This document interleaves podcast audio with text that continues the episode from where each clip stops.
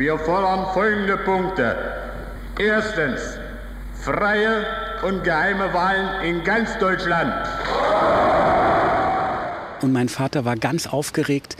Das müssen wir drehen. Jetzt passiert sich was. Jetzt rührt sich was. Das will ich aufnehmen. Ein halber Tag Freiheit. Der Volksaufstand am 17. Juni 53 in der DDR. Hallo, wir sind Pierre Gemlich und Björn Menzel. Und wir sind Reporter von MDR Aktuell. Die zweite Folge dieses Podcasts, die führt uns nach Halle, nach Sachsen-Anhalt. Denn ganz am Anfang unserer Recherche haben wir einfach Halle und 17. Juni gegoogelt und sind dabei auf ganz beeindruckende Schwarz-Weiß-Aufnahmen von diesem Tag gestoßen. Und auf den Fotos ist ein Mann zu sehen, der mit erhobener Hand und lachend eine Masse von Menschen anführt. Und das ist das wohl berühmteste Bild von diesem Tag, wie wir später erfahren. Wir fragen uns allerdings, wie ist es damals möglich, solche Aufnahmen zu machen? Und vor allem, wer steht da hinter der Kamera? Und wir begeben uns auf Spurensuche genau dieser Bilder und erfahren dabei, dass diese Aufnahmen das Leben einer Familie komplett auf den Kopf gestellt haben. Was ich für ein Gefühl habe hier, immer ein bisschen komisches Gefühl, denn mein Vater ist nach 1953 oder 56 nie wieder hierher zurückgekehrt. Äh, meine Mutter einmal und ähm, es ist immer wieder ein Ort, wo ich Gänsehaut kriege, alles ein bisschen unheimlich ist. Äh, ich mich heute aber auch freue, immer wieder hier zu sein. Wir haben Glück, denn Alexander Ammer hat in den vergangenen Jahren das Leben eines Mannes akribisch erforscht, das Leben seines Vaters. Alexander Ammer ist Mitte 50 und wohnt in München. Er möchte uns gern erzählen, wie ein Tag das Leben seines Vaters verändert hat, der 17. Juni. Und dafür reist er extra für uns nach Halle. Wir treffen Alexander Ammer am Hauptbahnhof. Mein Vater war ein leidenschaftlicher Filmemacher, Kameramann aus ganz armen Verhältnissen, ein Thüringer. Ich würde fast sagen, ein Opfer einer Zeit. Also das finde ich, hat mich immer sehr schwer bewegt, weil er hatte 1939 große Hoffnung. Ähm, er war beim Film plötzlich und ähm, dann kam der Krieg und der hat alles äh, zerstört, was er sich erträumt hatte. Ähm, und hat da nur mit Glück überlebt. Am Ende hat er desertiert und hat überlebt. Ähm, und hat aber immer Filme machen wollen. Kam dann zur DEFA und landete dann wieder in einem Regime, was ab äh, 1950 äh, nur Lügen gedreht hat, die ihn dann 1953 in den Knast brachten, weil er an einem Tag gedreht hat auf eigene Faust der sich als einen Tag darstellte, den die DDR nicht haben wollte. Wir wollen erfahren, wie dieser 17. Juni für Albert Ammer abgelaufen ist. Dafür besuchen wir mit seinem Sohn Alexander die Orte in Halle, an denen der Vater damals gefilmt hat. Und ganz nebenbei, und das ist uns jetzt noch nicht bewusst, erleben wir die Geschichte des großen Aufstandes in dieser Stadt. Der Aufstand beginnt in Halle bereits in den frühen Morgenstunden und damit auch viele Stunden bevor Albert Ammer mit seinen Filmaufnahmen beginnt. Darum müssen wir an dieser Stelle kurz zu Hans-Peter Löhn wechseln. Der Historiker erforscht seit 30 Jahren die Geschichte des 17. Juni in Halle. Er erzählt uns, dass schon früh morgens bei Schichtbeginn im Waggonbau in Halle-Ammendorf die Arbeiter mit ihrem Streik beginnen. Gegen halb zehn laufen rund 2000 Menschen demonstrierend in die Innenstadt. Ja, sie kamen aus Halle-Ammendorf, das ist ein Stadtteil von Halle, ganz im Süden. Dort ging der Demonstrationszug los und dann schlossen sich die Arbeiterinnen und Arbeiter aus allen Betrieben, die an der heutigen Merseburger Straße, damals Stalinallee lagen, an. Hier in der Innenstadt schlossen sich auch andere Menschen aus Krankenhäusern, zum Beispiel dem heutigen Klinikum Bergmannstrost, dann Studentinnen und Studenten, auch Oberschülerinnen, Oberschüler und Arbeitslose und alle möglichen schlossen sich an. Dieser Vormittag in Halle läuft ähnlich wie in vielen anderen Städten ab. Menschen legen die Arbeit nieder und laufen gemeinsam mit anderen zu den Zentren der Macht. Parteizentralen, Justizgebäude, Gefängnisse. Denn dort passiert aus ihrer Sicht Unrecht. Aber auch das ist ganz wichtig. Es gibt zu diesem Zeitpunkt keine Organisation, keine Leitung. Diese gründet sich erst später auf dem Hallmarkt. Das bestätigt auch ein unbekannter Arbeiter, der in den Tagen nach dem Aufstand westdeutschen Medien ein Interview gibt. Es ist ja nun bloß die Katastrophe die, dass eben gar keine Organisation und nicht da war. Wir sind ja alles Menschen in der Zone gewesen, die noch nie einen Streik oder irgendetwas mitgemacht haben. Das ist ja alles so bloß aus dem Stegreif gekommen, was da gemacht worden ist.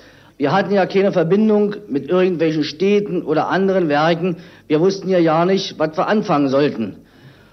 Es ist ja so, dass, dass man jetzt endlich froh war, dass es so weit gekommen ist. Man hat ja bloß noch freudig erregte Gesichter auf den Straßen gesehen, bei der Menge. Denn alle haben sich gedacht, endlich ist es soweit, jetzt werden wir von der Knechtschaft und von dem Joch befreit. Die Aufständischen marschieren in verschiedene Richtungen. Etwa 1000 von ihnen haben die SED-Bezirksleitung im Blick, ein roter Klinkerbau am heutigen Steintor. Genau dort stehen wir jetzt mit Hans-Peter Löhn. Etwa gegen 12.10 Uhr kam der Demonstrationszug, diese 1000 hier an und rief nun Freiheit, ein einheitliches Deutschland weg mit der SED, und dann sahen sie, dass dieses Gebäude, wie viele 1953 in der DDR, mit lauter Losungen, Sprüchen, Plakaten behängt war. Sie begannen mit sogenannten Räuberleiter hochzusteigen und erste Plakate und alles herunterzureißen. An die oberen großen kamen sie aber nicht ran, also wollten sie hier eindringen. Der Eingang zum Hof war durch ein Gittertor verschlossen. Das hat man mit Brechstangen, LKW war auch dabei, also die hatten Werkzeuge mit aus den Betrieben. Das hat man aufgehebelt und haben versucht, durch das innere Tor zu kommen. Das war nicht so einfach. Also haben sie die Fenster im Hof, die hatten, waren nicht vergittert, eingeschlagen und sind da eingestiegen, haben die Zimmertüren aufgebrochen und von innen das große Tor geöffnet. Und dann sind sie rein. Dann sind sie bis zur zweiten Etage hoch, haben die oberen Plakate und Transparente abgerissen und unter dem Jubel derer, die draußen standen, da haben sie die Transparente heruntergerissen und runterfallen lassen. Dann sind sie in die Bibliothek der SED-Bezirksleitung eingedrungen. Die war nicht abgeschlossen und haben Bücher von Marx Engels und was weiß ich, Stalin-Bücher und alles rausgeworfen. So lief das hier ab. Und jetzt kommen wir wieder zu Kameramann Albert Ammer zurück. Von all den Streiks, Demos und Unruhen bekommt er zunächst nichts mit. Denn sein Arbeitsplatz, die DEFA, liegt etwas außerhalb. Der Nachrichtenmann verpasst die ersten wichtigen Nachrichten. Und erst als mein Vater, wie es immer war, mit dem Hausmeister das Essen holen ging, ähm, kamen sie an diesen Menschenmassen vorbei und mein Vater war ganz aufgeregt. Das müssen wir drehen, jetzt passiert sich was, jetzt rührt sich was, das will ich äh, aufnehmen. Dazu kommt die junge Fotografin Jutta Lau und auch der Hausmeister schließt sich an. Das Drehteam ist damit komplett und fährt zum Gefängnis, das in Halle nur der Rote Ochse genannt wird. Denn eine der Hauptforderungen an dem Tag ist die Freilassung aller politischen Gefangenen. Und dann ging's los. Ähm, am Reileck wurde gesagt, ähm, geht zum Roten Ochsen, da sind ganz viele, äh, die demonstrieren. Und das lag auch auf dem Weg in die Innenstadt. Das heißt, das war eine logische erste Station zwischen Reileck, wo es startete, äh, der Weg äh, in die Innenstadt. Das im Volksmund Roter Ochse genannte Gebäude steht mitten in Halles Altstadt. Der Spitzname soll darauf zurückgehen, dass der Komplex von oben betrachtet einem liegenden Ochsen ähnelt. Der Bau besteht komplett aus roten Backsteinen. Er wird 1842 als königlich preußische Straf-, Lern- und Besserungsanstalt in Betrieb genommen. Die Nationalsozialisten nutzen ihn später als Zuchthaus und Hinrichtungsstätte. In der DDR ist er Frauengefängnis und auch Untersuchungshaftanstalt der Staatssicherheit. Am 17. Juni wird aus dem Gefängnis heraus unter anderem der Doktorand Gerhard Schmidt von der Polizei erschossen. Auch heute befindet sich noch eine Haftanstalt im Roten Ochsen. Ein Teil des Gebäudes ist Gedenkstätte. So eine Kameraausrüstung kann man sich nicht wie heute vorstellen. Ammer ist mit einem Modell unterwegs, mit dem im Zweiten Weltkrieg für die bekannten Wochenschauen gedreht wurde. Die Kamera ist aus Stahl und wiegt mit Filmrolle etwa 10 Kilogramm, das Stativ 5, die Säurebatterie nochmal 10 Kilo. Um damit an einen Drehort zu kommen, ist ein Fahrzeug nötig. Ammer nutzt einen LKW. Wir stehen jetzt ziemlich genau an der Einfahrt, in der der LKW hielt und von deren entweder Ladefläche oder Dach auch ähm, die Aufnahmen gemacht wurden. Alexander Ammer hält ein Buch in der Hand. Darin sind einzelne Bilder, Momentaufnahmen aus dem Film von damals. Mehr als diese einzelnen Fotos sind von den Filmaufnahmen nicht mehr übrig. Warum? Das erzählen wir später in dieser Folge. Man sieht das auf einzelnen Bildern, ist die gesamte Straße, die sehen Sie ja, die ist nicht besonders eng. Der äh, Fußgängerweg ist sogar fünf Meter breit auf jeder Seite, war voller Menschen. Und äh, der Rote Ochse ist ein sehr, sehr großes Gefängnis. Das heißt, da passen hier sehr, sehr viele Leute hin. Und ähm, 13.30 Uhr ging es los und äh, es äh, muss Sprechchöre gegeben haben. Und ähm, als mein Vater hier dann dreht, war es eigentlich ein großes Durcheinander. Aber trotzdem äh, sieht man Leute, äh, die Steine werfen, man sieht äh, andere Themen und man sieht vor allen Dingen sehr viele junge Menschen. Das hat mich äh, sehr bewegt. Die historischen Bilder von Albert Ammer zeigen Ausschnitte davon, was vor 70 Jahren in Halle passiert ist. Sie sind Puzzlestücke für den Historiker Hans-Peter Löhn. Dazu kommen noch Aussagen von vielen Zeitzeugen, mit denen er gesprochen hat. Und daraus rekonstruiert Hans-Peter Löhn fast minutiös das, was an der Gefängnismauer geschieht. Dann hat der Gefängnischef, das war ein Inspekteur, also ein General der Polizei, befohlen, einen Feuerwehrschlauch anzuschließen und über die Mauer zu spritzen, um, wie er sagte, die Gemüter der Aufständischen abzukühlen. Die sind auch natürlich quiekend und so auseinandergelaufen. Und da meinten die Polizisten, jetzt machen wir eine kleine Luke im großen Gefängnishoftor auf und spritzen da raus und spülen die von der Straße. Haben sie also den Schlauchstück rausgesteckt und wollten die mit dem C-Rohr von der Straße spülen. Da sind aber junge Aufständige rangekrochen, haben diesen Schlauch blitzschnell ergriffen, den Polizisten aus der Hand gerissen, haben ihn gedreht und haben auf den Hof gespritzt und jetzt die Polizisten weggespült. Also wurde der dann reingezogen, diese kleine Luke wieder zugemacht. Auf den Bildern des Kameramanns ist zu sehen, dass Demonstranten vor Wasser zurückweichen, sogar dass einige nass gespritzt sind. Was nicht zu sehen ist, die Lage am Roten Ochsen eskaliert, sogar Schüsse fallen. Im Bezirk Halle wird 14 Uhr durch den Chef der Volkspolizei Max Zaspel der Schießbefehl gegeben. Dazu schreibt er später einen geheimen Bericht, der heute im Bundesarchiv liegt. 14 Uhr wurde ein weiteres Fernschreiben von mir herausgegeben, worin angeordnet wurde, dass in allen Kreisen sofort ein Einsatzstab zu bilden sei. Ferner operative Anweisung zur intensiven Sicherung aller Objekte sowie den nochmaligen betonten Hinweis darauf, dass alle Verbrecher, die in öffentliche Gebäude eindringen wollen, mit der Schusswaffe zurückgetrieben werden sollen. Das ist der eindeutige Schießbefehl auch für die Stadt Halle. Und der wird angewandt, als Demonstranten mit einem Lastwagen das große Tor vom Roten Ochsen aufdrücken und das Gefängnis stürmen. Die Demonstranten rannten jubelnd hier rein auf den Hof. Ihnen standen die Polizisten gegenüber mit angelegten Gewehr, Karabinern und der Direktor des Gefängnisses gab den Feuerbefehl und dann wurde geschossen. Drei Personen waren sofort tot, viele andere verletzt, wurden verletzt rausgezogen. Jetzt waren die Aufständischen in Panik, sind zurückgerannt, manche sind hingefallen, die sind übereinander weggelaufen, da gab es noch mehr Verletzte. Und von da an wurde auch nicht versucht, hier wieder reinzukommen. Viele der Demonstrierenden oder Aufständischen sind jetzt von hier weggefahren. Auch das Kamerateam ist zu der Zeit bereits weggefahren, ist auf dem Weg zum Markt in der Innenstadt. Wir fahren 70 Jahre später genau diese Strecke. Wir fahren auf den historischen Spuren, äh, wie von damals vom Roten Ochsen, äh, Richtung Marktplatz, auf die, man hört es ja, unregelmäßigen Straßen, lauten Straßen und äh, folgt einfach dem Weg, äh, den der LKW damals nehmen musste. Und es war eine Fahrt ins Nirgendwo. Äh, damals wusste keiner, wo es hingeht. Ähm, jeder folgte einfach nur den Menschenmassen. Es war damals keine Fahrt möglich, weil so viele Menschen auf den Straßen waren, dass es nur eigentlich im Schritttempo voranging. Ähm, ich denke, dass damals die Fahrt, die heute nur Minuten dauert, bis zu einer halben Stunde gedauert haben könnte, weil man eben so äh, langsam durch die Demonstrationsmengen äh, durchkam und das Kamerateam Ammerlau auf dem Weg äh, noch Aufnahmen gemacht haben. Insgesamt drei Filmrollen macht das Kamerateam an diesem Tag voll. Eine Filmrolle reicht gerade einmal für drei Minuten. Und darum muss Ammer sehr sparsam mit seinem Material umgehen. Trotzdem will er am 17. Juni so viel wie möglich von den Ereignissen aufnehmen.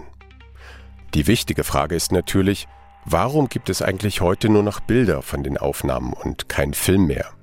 Heute weiß man, die Staatssicherheit beschlagnahmt damals alle drei Filmrollen, entwickelt sie, zerschneidet den Film und nimmt einzelne Bilder heraus. Auf diesen ist auch zu sehen, wie die Menschen auf den Markt strömen. Natürlich, hier äh, gibt es die berühmtesten Aufnahmen vom 17. Juni. Das sind äh, die Aufnahmen mit den äh, in die Kamera winkenden äh, Demonstranten. Das berühmteste sicher mit äh, Herrn Gohlke, der lachend mit äh, offenem Mund und feiernder Gestik in die Kamera winkt. Und das ist Rudolf Weber, kriegsversehrt, hat nur ein Bein und führt auf Krücken einen Demonstrationszug von Tausenden von Leuten an. Das nächste Foto, wo meine Mutter auch erzählt hatte, dass sie dann den Demonstranten mit einer Hand gewunken hat, als sie auf die Kamera zukommen. Und das heißt, es geschah eine Interaktion zwischen dem Kamerateam und den Demonstranten. Und man sieht, wenn man genau schaut, nicht nur Herrn Gohlke, was aber sehr viel interessanter ist, im Hintergrund sind ungefähr mindestens 50 Frauen in weißen Kleidern zu sehen.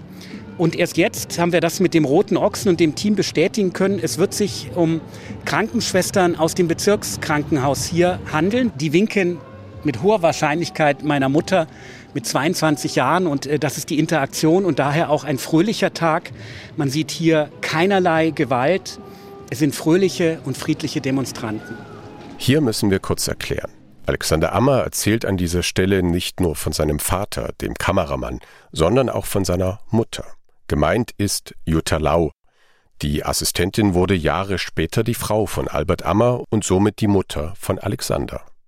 Wir gehen aber jetzt in das Jahr 1953 zurück, zu den Filmaufnahmen der lachenden Menschen vom Markt. Die Staatssicherheit schneidet sich offenbar bewusst genau diese Szenen heraus, wahrscheinlich um damit Personen zu überführen, die mitgemacht und dann das Ganze auch angeführt haben. Die einzelnen Bilder liegen viele Jahrzehnte in einer Stasi-Akte. Entdeckt hat sie, und jetzt kreuzen sich die Wege von Familie Ammer und dem Historiker. Entdeckt hat die Bilder Hans-Peter Löhn. Ja, ich habe Bilder vom, vom Volksaufstand am 17. Juni 1953 gefunden, Fotografien, die über 40 Jahre verschollen waren. Sie lagen in einer der Stasi-Akten. Ich habe damals in der Stasi-Unterlagenbehörde gearbeitet.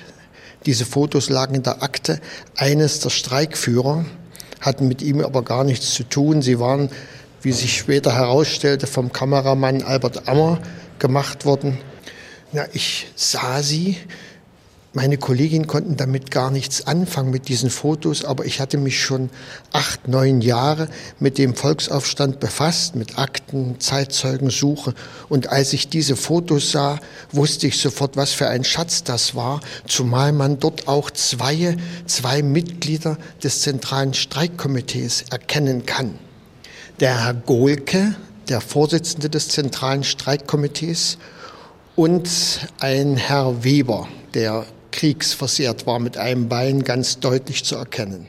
Um es nochmal einzuordnen. Albert Ammer und seine Assistentin Jutta Lau drehen vor 70 Jahren die einzigen professionellen Filmaufnahmen, von denen man heute weiß. Und genau die Bilder, die einen ganz wichtigen Teil des Volksaufstandes festhalten. Sie zeigen lachende, frohe Menschen und auch, dass Menschen aus allen Bevölkerungsschichten mitmachen.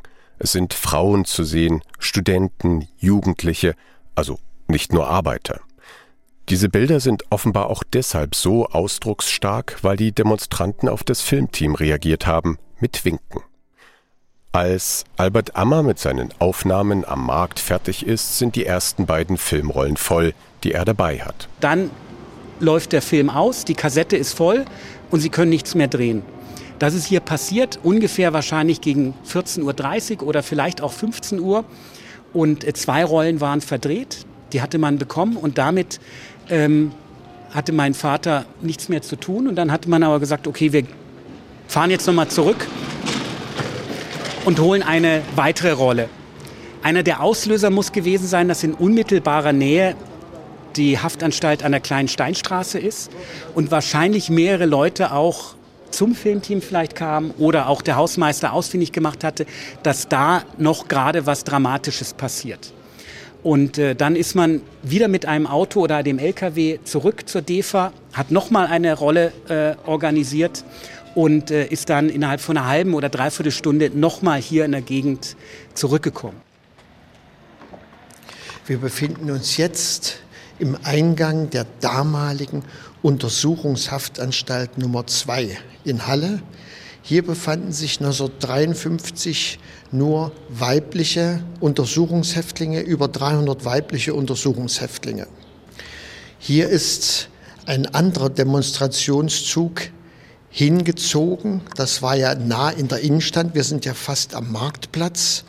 Und sie wollten ja die politischen Gefangenen befreien. Und hier waren über 2000 Demonstrierende oder Aufständische und haben versucht, hier einzudringen. Sie haben auch als erstes wieder ähnlich, wie wir es am Kirchtor am Roten Ochsen gehört haben, Steine gegen das kleine Tor geworfen. Hier waren Ruinen vom Bombenabwurf noch. Da hatten sie also genug Ziegelsteine. Dann haben sie mit Brechstangen dieses erste Tor, das ist ja kein so großes Tor wie beim Roten Ochsen, geöffnet, sind hier in diesen Zwischentunnel, haben dann mit Brechstangen nach einer gewissen Zeit das zweite Tor geöffnet, sind in den sogenannten Vorhof zur Staatsanwaltschaft und haben dann mit einigen Mühen auch das dritte Tor geöffnet, um in den Gefängnishof zu kommen. Wir schauen uns 70 Jahre später die kleine Steinstraße in Halle noch einmal an und stellen fest, dass sich hier fast nichts geändert hat. Wir sehen das Gefängnistor und genau gegenüber vom Tor ist ein leerstehendes Haus. Darin befindet sich 1953 eine Kneipe. Aus den Fenstern dieser Kneipe kann man am 17. Juni direkt die Menschen sehen, die gerade das Gefängnistor aufbrechen. Und in eines dieser Fenster stellt Defa Filmer Ammer offenbar seine Kamera. Das lässt sich aus den Bildern ableiten. Auch an dieser Stelle filmt er von leicht schräg oben auf das Geschehen.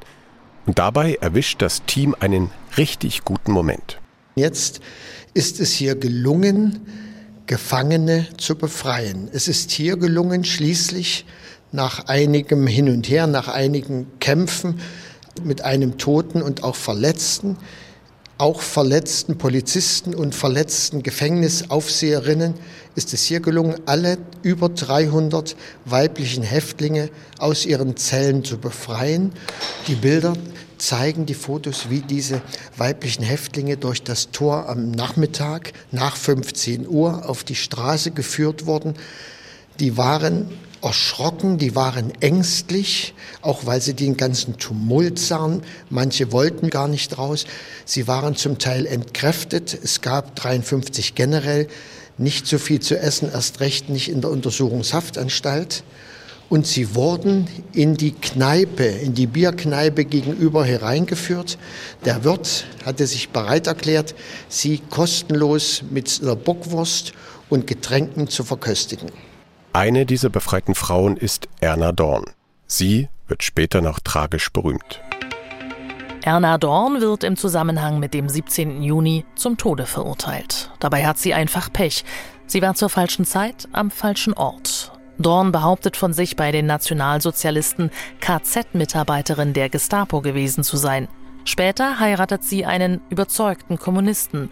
Ins Gefängnis kommt sie, weil sie mehrfach stiehlt. Auch Erna Dorn kommt am 17. Juni frei. Aus den Akten geht hervor, dass sie das gar nicht will. Kurze Zeit später wird sie wieder in die Haft zurückgebracht. Von der DDR wird Dorn für Propagandazwecke benutzt. Als ehemalige Nazifrau habe sie auf der großen Demo auf dem Hallmarkt gesprochen. Beweise gibt es dafür nicht. Erna Dorn wird als mutmaßliche Anführerin des Volksaufstandes wegen faschistischer Kriegshetze zum Tode verurteilt. Albert Ammer filmt genau den Moment, in dem die Frauen aus dem Gefängnis auf die Straße laufen. Auch davon zeigt uns der Sohn einige Bilder. Hier sehen Sie den Moment, wo die ersten ganz jungen Frauen in die Freiheit laufen. Hier sehen Sie eine Frau, vielleicht 20 Jahre, vielleicht 25, man kann es nicht genau sagen, aber sie lächelt deutlich, weil sie flieht gerade hinaus in die Freiheit aus dieser Tür. Das Tragische zeigt sich ja an den anderen Bildern. Ich habe Ihnen hier eins mitgebracht. Es gab Frauen, die waren nicht mehr fähig, hier rauszulaufen. Und das hat meine Mutter bis in ihr Mark erschüttert. Das hat sie mir auch öfter erzählt. Und wenn sie die Bilder gesehen hat, saß sie weinend am Tisch, weil sie dieses Schicksal dieser Leute nicht begreifen konnte. Sie hatte selber ihre Großmutter verloren und sie konnte nicht verstehen, wie Frauen 50, 60, 70 inhaftiert sind und zum Teil so schwach sind, dass sie vor dem Tor in Ohnmacht fallen und von anderen Frauen getragen werden müssen. Hier sehen Sie aber wiederum auch alte Frauen. Und was ist das Besondere? Die tragen Sträflingskleidung. Sie gucken wieder erst zur Kamera. Aber bevor sie gehen, blicken sie noch und auch bei der einen zumindest ein Gefühl der Genugtuung in ihren Augen oder auf den Lippen. Und deswegen ist das für mich ein so unfassbarer Ort, weil Sie hier die positive Seite des 17. Juni sehen können. Befreiung von Frauen. Hier beendet das Team seine Filmaufnahmen und an dieser Stelle könnte auch die Geschichte des Kameramanns Albert Ammer zu Ende erzählt sein. Seine Arbeit an diesem Tag hat aber Folgen für ihn. Dazu gleich mehr. In Halle endet der Tag mit einem Großereignis, denn in der Zwischenzeit gründen Teilnehmer ein Streikkomitee und es wird zu einer Demonstration auf dem Hallmarkt aufgerufen. Der damalige Student Herbert Priev erinnert sich viele Jahre später in einem Interview daran. Ich war damals Student der Landwirtschaft im sechsten Semester. Also es ist immer heute äh, schwer deutlich zu machen, dass man da keine großen Ideen hatte, dass man da keinen Plan hatte, sondern man hat aus dem Gefühl heraus äh, gehandelt. Sie müssen sich immer vorstellen, man stand unter Druck und äh, wir waren Landwirte und immer mehr Landwirte kamen ins Gefängnis im Roten Ochsen oder gingen nach dem Westen. Es war bekannt, dass in Halle die Versorgung gefährdet war und in dieser Situation, da muss man auch handeln. Und das war hier äh, eine Möglichkeit. Das Reileck hatte ein Mikrofon von der Volkspolizei und wir gingen dann darüber und ein Arbeiter oder ein Techniker, der brachte uns dann das in Ordnung, so dass man sprechen konnte. Meine Durchsage war natürlich ganz spontan und nicht irgendwie hier vorher zu Papier gebracht. Und ich gab folgenden äh, Aufruf durch deutsche Männer, deutsche Frauen. Wir demonstrieren heute Abend um 18 Uhr auf dem Hallmarkt für Frieden, Einheit und Freiheit. Erscheint in Massen, verhaltet euch diszipliniert diszipliniert, denn nur so können wir was erreichen. Einheit macht stark. Dem Aufruf folgen verschiedenen Schätzungen zufolge mehr als 50.000 Menschen. Dabei herrscht an diesem Zeitpunkt bereits der Ausnahmezustand in der Stadt. Aus dem Bericht von Max Zaspel, dem Chef der Polizei im Bezirk Halle, geht der Grund hervor. Trotz des inzwischen verkündeten Ausnahmezustandes konnte diese Kundgebung von den Faschisten auf dem Hallmarkt noch durchgeführt werden. Da auch nach Rücksprache mit dem sowjetischen Vertreter ein Eingreifen der Volkspolizei, kasernierten Volkspolizei und auch der sowjetischen Soldaten noch nicht für ratsam erachtet wurde, da zu diesem Zeitpunkt noch zu schwache Kräfte in Halle anwesend seien. Den Bericht haben wir zum besseren Verständnis gekürzt. Die sowjetischen Truppen greifen etwa eine Stunde nach Beginn der Kundgebung ein. Es ging dann zu Ende die Großkundgebung mit Reden, mit nochmal dem Nennen der Forderungen, die man hatte, mit dem Aufruf zum Generalstreik am 18. Juni. Und zum Abschluss wurde gemeinsam alle 50.000 das Deutschlandlied gesungen, aber 1953 nicht nur die dritte Strophe, sondern alle Strophen. und rundherum standen sowjetische Panzer oder sowjetische Truppen in den Straßen. Kaum wurde das Deutschlandlied, die erste Strophe Deutschland, Deutschland über alles gesungen. Das müssen die sowjetischen Offiziere gekannt haben, haben die Befehl gegeben, die Panzermotoren anzuschmeißen und Gas zu geben, nicht loszufahren. Aber diese Motoren machten damals solch einen Krach, dass man kaum seine eigene Stimme noch verstand. Und dann sind die Panzer ganz langsam losgefahren. So langsam, dass jeder zur Seite gehen konnte, aber so wurde die Kundgebung hier aufgelöst. Wir kommen zurück zu Albert Ammer. Auch er nimmt noch an der Demo auf dem Hallmarkt teil, privat und ohne Kamera. Am nächsten Morgen wird sein Leben auf einen Schlag verändert. Und danach brach dann alles äh, zusammen, weil der 18. Juni war kein Tag wie jeder andere mehr. Äh, und mein Vater wurde dann schon kurz nach acht eben aus seiner ähm, untervermieteten äh, Wohnung, wo er war, äh, inhaftiert und in den roten Ochsen gesteckt. Albert Ammer wird genau dorthin gebracht, wo er einen Tag vorher noch gefilmt hat. Die von ihm gedrehten Filme werden beschlagnahmt und verschwinden für Jahrzehnte. Ein halber Tag Freiheit. Der Volksaufstand am 17. Juni 1953 in der DDR. Albert Ammer wird verurteilt und muss für seine Aufnahmen vom 17. Juni für drei Jahre ins Gefängnis. Danach verlässt er die DDR und arbeitet im Westen als Kameramann weiter. Diese Familiengeschichte hat sein Sohn Alexander in einem Roman verarbeitet. Ohne ihn hätten wir diese Folge nicht erzählen können. Dafür möchten wir uns bedanken. In der nächsten Folge gehen wir aufs Land, denn auch die Bauern haben beim Volksaufstand mitgemacht und es wurde bisher nur wenig erforscht. Wir sind Pierre Gemlich und Björn Menzel und wir freuen uns über Feedback. Schreibt einfach an 17-juni.mdraktuell.de und wir freuen uns auch, wenn ihr ein halber Tag Freiheit abonniert. Vielen Dank fürs Zuhören. Zu hören ist dieser Podcast werbefrei in der App der ARD Audiothek und überall, wo es Podcasts gibt. Und dort gibt's übrigens auch den RBB Geschichtspodcast heute minus 100. Jeden Monat gehen da Harald Asel und Matthias Schirmer auf Zeitreise in das Berlin vor genau 100 Jahren. Und was sie auf ihrer Zeitreise entdecken, das klingt oft vertraut. Inflation, Angst vor Krieg, Probleme mit Verkehr und Tourismus – aber auch Emanzipation und Entdeckergeist. Ein halber Tag Freiheit ist ein Podcast von MDR aktuell. Recherche, Skript und Produktion Björn Menzel und Pierre Gemlich. Redaktion Maja Gunkel. Idee Mike Herdigen Simonsen. Postproduktion Mario Nikolaus.